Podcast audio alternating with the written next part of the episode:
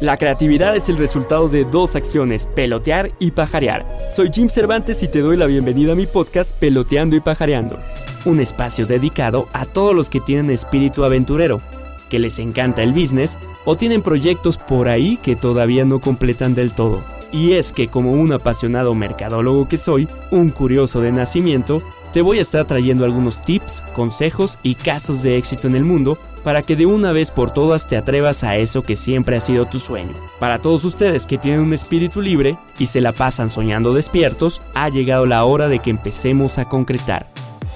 Y en esta primera ocasión, quiero hablarte de algo bien práctico que le llamo baby steps. Y es que cuando queremos hacer algo que nos apasiona mucho, Sucede que nos queremos comer el mundo en un segundo y queremos hacer tantas cosas a la vez y lograr tanto que cuando no nos sale, nos hemos consumido toda la energía y ya no nos quedan ganas de hacer más.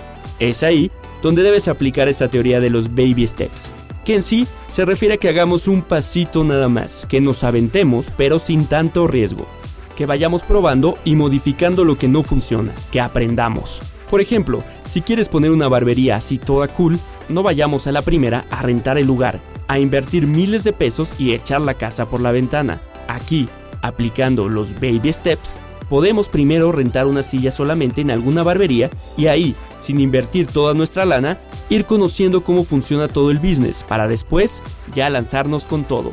Y esto lo puedes aplicar con todo tipo de proyecto, no lo limites. Así como apasionado en el marketing, te estaré compartiendo todo acerca del branding personal, el business y las cosas más curiosas que te puedas imaginar.